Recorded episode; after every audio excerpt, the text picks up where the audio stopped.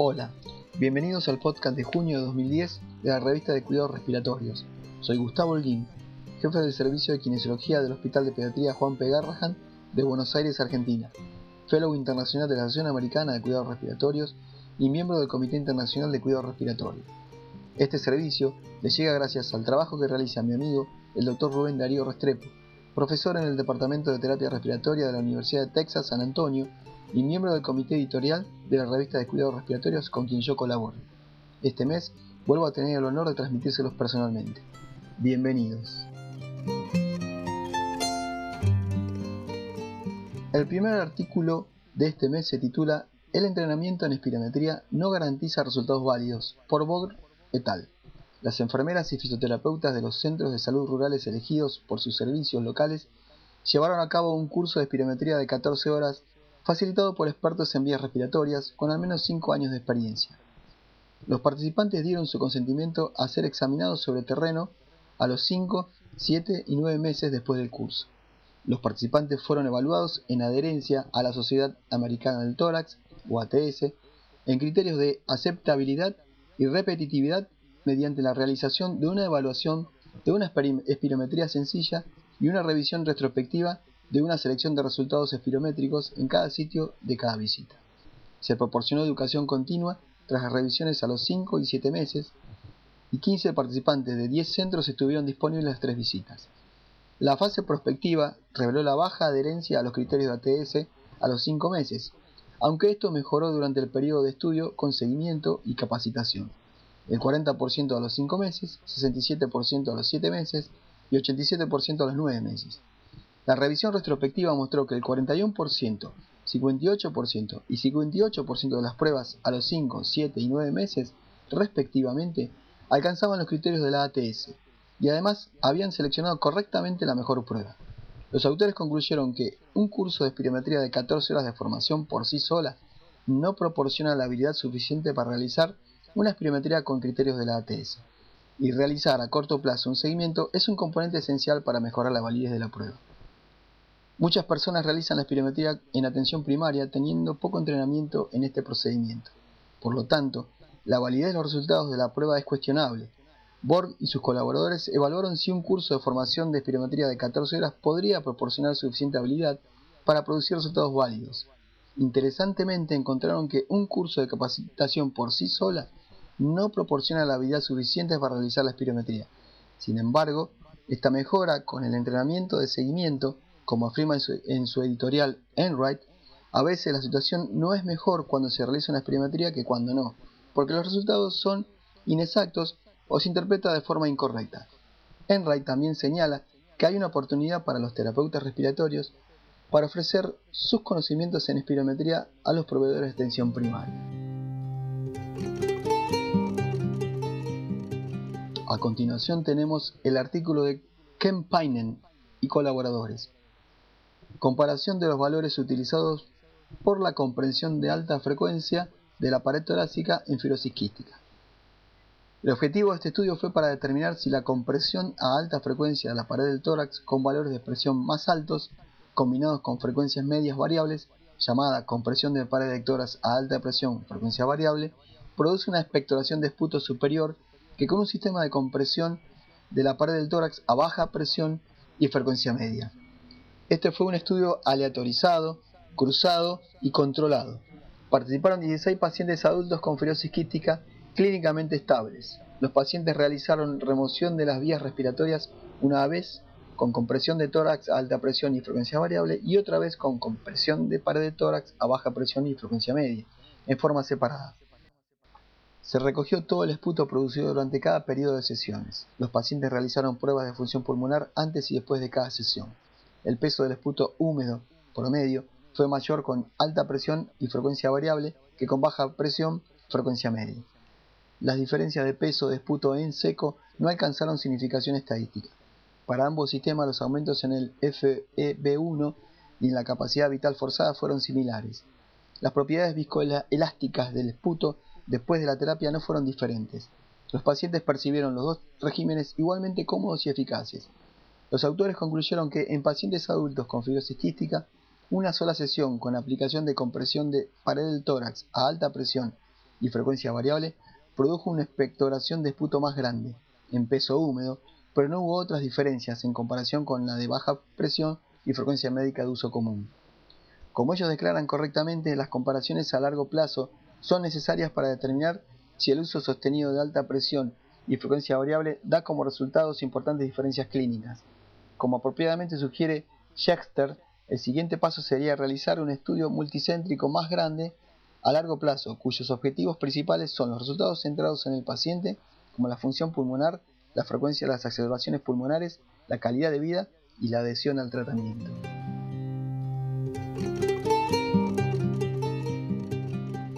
El tercer documento es la satisfacción del paciente durante la aspiración endobronquial con aguja guiada por ecografía transbronquial realizada bajo sedación consciente de Steinford e Irving. Pacientes consecutivos sometidos a la aspiración endobronquial transbronquial con aguja guiada por ecografía bajo sedación consciente completaron un cuestionario autoadministrado 2 a 4 horas después del procedimiento. La satisfacción se determinó por la voluntad del paciente a volver a realizar el procedimiento en el futuro. Los pacientes también reportaron el grado de recuerdo del procedimiento y algún síntoma preocupante. También se recolectaron los datos del procedimiento y las complicaciones. 41 pacientes fueron sometidos a la aspiración endobronquial transbronquial con aguja guiada por ecografía, sin complicaciones graves. Las combinaciones y dosis de agentes sedantes por vía intravenosa variaron ampliamente. La satisfacción fue muy alta, con el 98% de pacientes informaron que definitivamente volverían a realizar este procedimiento en el futuro si fuera necesario y un paciente informó que probablemente volvería a realizarlo. Los autores concluyeron que la aspiración endobronquial transbronquial con aguja guiada por ecografía se puede realizar con seguridad bajo sedación intravenosa consciente y está asociado a muy altos niveles de satisfacción del paciente. La evaluación de ganglios linfáticos ciliares y mediastínicos con la aspiración endobronquial con aguja guiada por ecografía transbronquial se realiza con mayor frecuencia. Los informes originales describen el rendimiento de este procedimiento bajo anestesia general Steinford e Irving evaluaron la satisfacción del paciente durante la aspiración endobronquial con aguja guiada por ecografía transbronquial realizada bajo sedación consciente con los resultados ya descritos. El siguiente artículo se denomina Los efectos de las enfermedades de las vías respiratorias simuladas y el efecto en la distribución del flujo en la deposición del aerosol, escrito por Apiou Svirlea y colaboradores. El objetivo de este estudio fue evaluar en qué medida la distribución de flujo irregular producida por las manifestaciones físicas de las enfermedades respiratorias afectan los patrones de deposición de los medicamentos inhalados en el aerosol. Enfermedades fueron simuladas con constricciones y bloqueos, lo que causó la distribución desigual de flujo. Fueron recreadas condiciones respiratorias en actividades sedentarias y muy activas, y se utilizaron tamaños de partículas que van desde 0,1 micrón a 10 micrones, como base para los patrones de deposición calculados se presentan los hallazgos que describen el flujo como función del estado de las vías respiratorias en enfermedad. También son mostrados los datos sobre los efectos de las morfologías del pulmón, sanos y enfermos, sobre la deposición compartimental y local de aerosoles. Al formular estos factores relacionados, los resultados de los modelos muestran que las drogas en aerosol pueden ser orientadas de manera efectiva a los lugares apropiados dentro de los pulmones para obtener efectos terapéuticos positivos. Estos resultados demuestran que las enfermedades respiratorias pueden influir en la deposición de fármacos inhalados utilizados en tratamiento de forma sistemática y previsible. Los autores realizaron un estudio computacional de los patrones de deposición de partículas para evaluar los efectos de las enfermedades de las vías respiratorias simuladas sobre la deposición de aerosoles. Esta técnica de modelamiento matemático puede tener relevancia clínica para proporcionar una sólida base científica sobre las enfermedades de las vías respiratorias y la administración de fármacos en aerosol. La siguiente ponencia es la utilización de dispositivos de presión positiva para los ejercicios de respiración en el medio hospitalario, un estudio regional en São Paulo, Brasil, por Fiore y colaboradores. El objetivo de este estudio fue evaluar la importancia del uso de ejercicios de respiración con dispositivos de presión positiva por los fisioterapeutas en São Paulo, Brasil. Fue obtenida una lista de los hospitales de la ciudad de São Paulo a través de la Secretaría Municipal de Salud Fisioterapeutas de 43 hospitales fueron encuestados sobre el uso de ejercicios con aparatos de expresión positiva en pacientes después de cirugía abdominal, cirugía torácica y cardíaca, pacientes con enfermedad pulmonar obstructiva crónica, pacientes con neumonía y pacientes con enfermedad neuromuscular. 120 fisioterapeutas respondieron al cuestionario. todos los encuestados realizan ejercicios de respiración con dispositivos de presión positiva en la práctica clínica, con todos los tipos de pacientes enumerados en el cuestionario. Los dispositivos más utilizados fueron la presión positiva continua en la vía aérea y la respiración de presión positiva intermitente. Las indicaciones más frecuentes para los ejercicios de respiración de presión positiva fueron atelectasia y la deficiencia de oxigenación. Los autores concluyen que, a pesar de la falta de evidencia de beneficios de los ejercicios de respiración con presión positiva en el ámbito hospitalario, este tipo de intervención se utiliza ampliamente en la práctica clínica para una amplia variedad de pacientes y condiciones. El uso de ejercicios de respiración con dispositivos de presión positiva durante la hospitalización tiene por objeto prevenir la aparición de complicaciones pulmonares o para facilitar la recuperación de las condiciones pulmonares. Fiore y sus colaboradores examinaron la utilización de dispositivos de presión positiva para los ejercicios respiratorios en San Paulo, Brasil, Tal vez no resulte sorprendente a pesar de la falta de evidencia de beneficios de los ejercicios de respiración con presión positiva en el ámbito hospitalario se use ampliamente. Aunque estos datos proceden de Brasil, es probable que resultados similares se produjeran si esta encuesta se llevara a cabo en América del Norte. El siguiente es el artículo Efecto de la intervención educativa y psicológica en la calidad de vida de los pacientes asmáticos, por Zoom y colaboradores. El objetivo del estudio fue evaluar los efectos de la intervención educativa y psicológica en la calidad de vida y estado psicológico de los pacientes con asma. 228 pacientes en el grupo de estudio recibieron educación y orientación psicológica, además de la farmacoterapia convencional para el asma. Los 146 pacientes del grupo control recibieron tratamiento estándar para el asma. Los autores evaluaron la calidad de vida, estado de ánimo y el conocimiento del asma antes y después de las intervenciones educativas y psicológicas. La media del score de calidad de vida del grupo de estudio fue más alta que la del grupo de control inmediatamente después de la intervención y tres meses después de la intervención. Dos semanas después de la intervención, la media de la puntuación de los conocimientos del asma incrementó en el grupo de estudio siendo mayor que en el grupo control. La media del score del estado de ánimo del grupo de estudio fue menor que la del grupo de control inmediatamente después de la intervención y tres meses después de la intervención. Los autores concluyen que la educación y asesoramiento psicológico mejora la calidad de vida y alivia el malestar psicológico en pacientes con asma. Debido a que este estudio se realizó en la República Popular de China, es importante estudios adicionales para llevar a cabo y determinar si se producirían resultados similares en otros lugares alrededor del mundo. El siguiente es un artículo de Homerdin y colaboradores, titulado La escala de Borg es exacta en niños y adolescentes mayores de 9 años con fibrosis quística. El objetivo fue evaluar la exactitud de la escala modificada de Borg para estimar deterioro pulmonar medida a través del BEF sub 1 en los niños y adolescentes con fibrosis quística. Este es un estudio prospectivo transversal realizado con pacientes con fibrosis quística de 6 a 18 años de edad. Con la escala de Borg modificada, los autores evaluaron las percepciones subjetivas de la disnea antes y después de ejercicios submáximos y su correlación con la función pulmonar, la espirometría, prueba de caminata de 6 minutos y el estado nutricional según el índice de masa corporal. 41 pacientes fueron incluidos en el estudio. La escala de Borg modificada correlacionó débilmente con otras variables, cuando todos los pacientes en la muestra fueron analizados. Se encontró una correlación significativamente mayor de la escala de Borg con el BEF-1 y con la prueba de caminata de los 6 minutos cuando los pacientes mayores de 9 años fueron evaluados por separado. La curva operativa de eficacia diagnóstica reveló que una escala de Borg modificada con un punto de corte 2.5 generó un área de 0.80, una sensibilidad de 80%, una especificidad del 77% y una precisión del 0.78% para predecir BEP sub 1 inferior al 80% en el grupo de pacientes mayores de 9 años. Los autores concluyen que la escala de Borg modificada es precisa para evaluar la percepción subjetiva de disnea de los niños mayores de 9 años y adolescentes con fibrosis quística. A continuación tenemos el artículo de Alan, la ventilación a percusión de alta frecuencia, validación de un neumatocógrafo y análisis de volumen corriente. El objetivo de este estudio fue validar un neumatocógrafo para ventilación a percusión de alta frecuencia y explotar los datos del sensor de flujo para describir el comportamiento de respiraciones a baja frecuencia y alta frecuencia.